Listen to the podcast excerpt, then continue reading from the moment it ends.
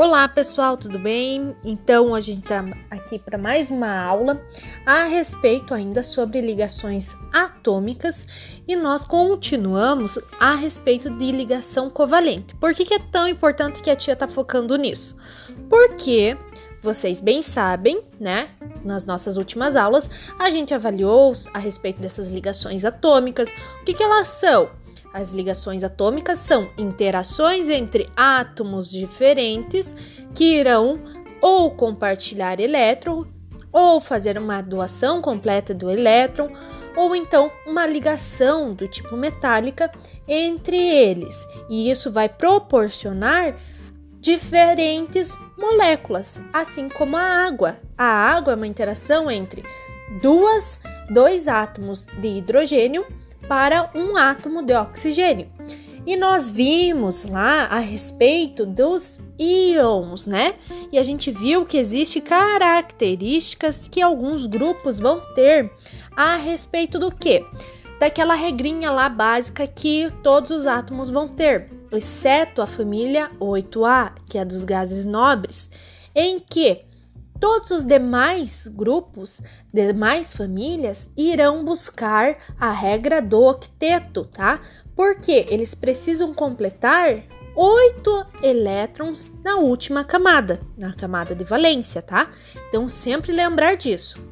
Outra coisa, pessoal, então, uma ligação covalente, voltando a falar a respeito dela, ela é uma ligação entre átomos de elementos que tendem a receber elétrons. Então, se está recebendo, está ficando mais negativo, tá? E em geral são considerados lá dentro daquela classificação de metais, não metais, gases nobres e tudo mais, ele é considerado os elementos que tendem a receber o elétron e tendem a formar ligações covalentes, a classificação dos não metais, tá?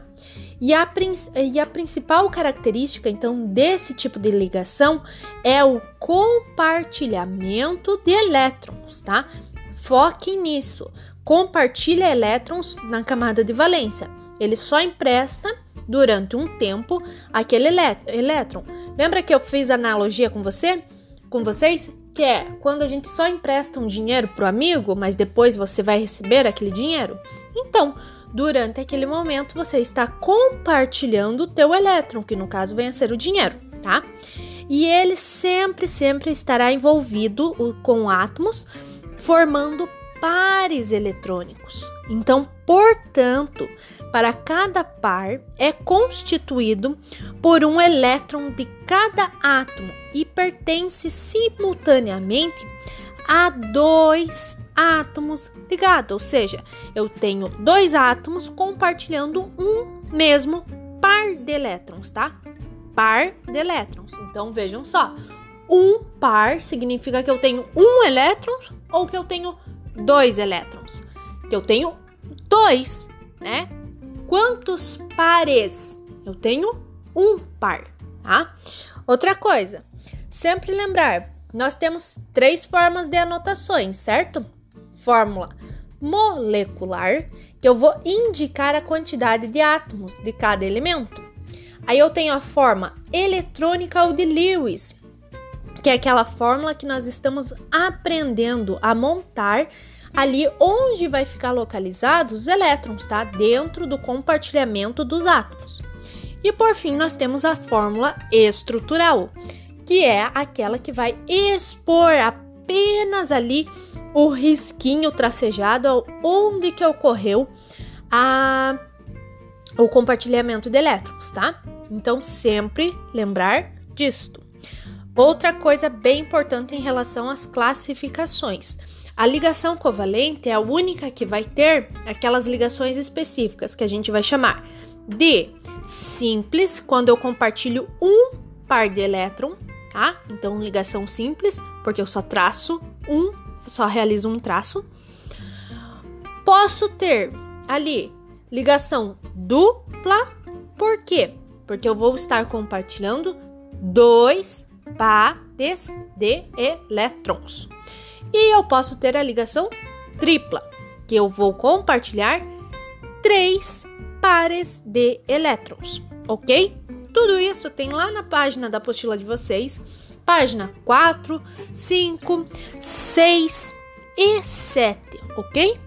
Também falando sobre isso, nós precisamos lembrar que já que a gente tem estruturas ali e modificações, porque nós temos átomos diferentes interagindo, quando eu tenho átomos diferentes de elementos diferentes, por exemplo, que a gente sempre está dando aqui, exemplo da água, H2O, que é um tipo de fórmula molecular, né? Que nós temos, então, nada mais é que se eu pedisse uma classificação, substância simples ou composta, seria composta, porque eu tenho átomos de, de hidrogênio com átomos de oxigênio. E se eu tivesse simplesmente o gás oxigênio que a gente respira, classifiquem substância simples ou composta? Seria substância do tipo simples, porque eu tenho dois átomos, mas apenas de oxigênio, tá?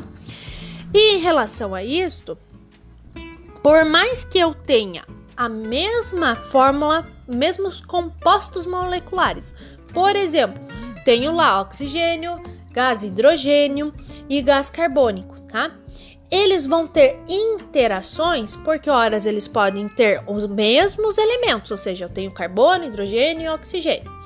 Mas a fórmula de, de interação entre eles vai ser diferenciada. Isso vai me proporcionar compostos covalentes, como por exemplo, nós temos o grafite, do, o mesmo composto molecular do grafite que a gente usa para escrever, tá? Que está lá no lápis, que está na lapiseira, tenha os mesmos carbonos que é utilizado e que formam o diamante. Vocês lembram quando eu dei um exemplo para vocês a respeito do Pelé que ele fez lá, cortou o cabelo dele e fez um diamante do cabelo? O cabelo também tem carbono e nitrogênio, além de algumas proteínas ali a mais. Mas ele vai adquirir formas diferentes dependendo dessas ligações, duplas, triplas, simples ou não, ok? Então é isso, pessoal. Não se esqueçam, então, de ouvir até o final esse, esse podcast. É, façam leitura da página 8 de vocês, Zoom, que a gente fala sobre o grafite e o diamante. E é isso, um beijo a todos.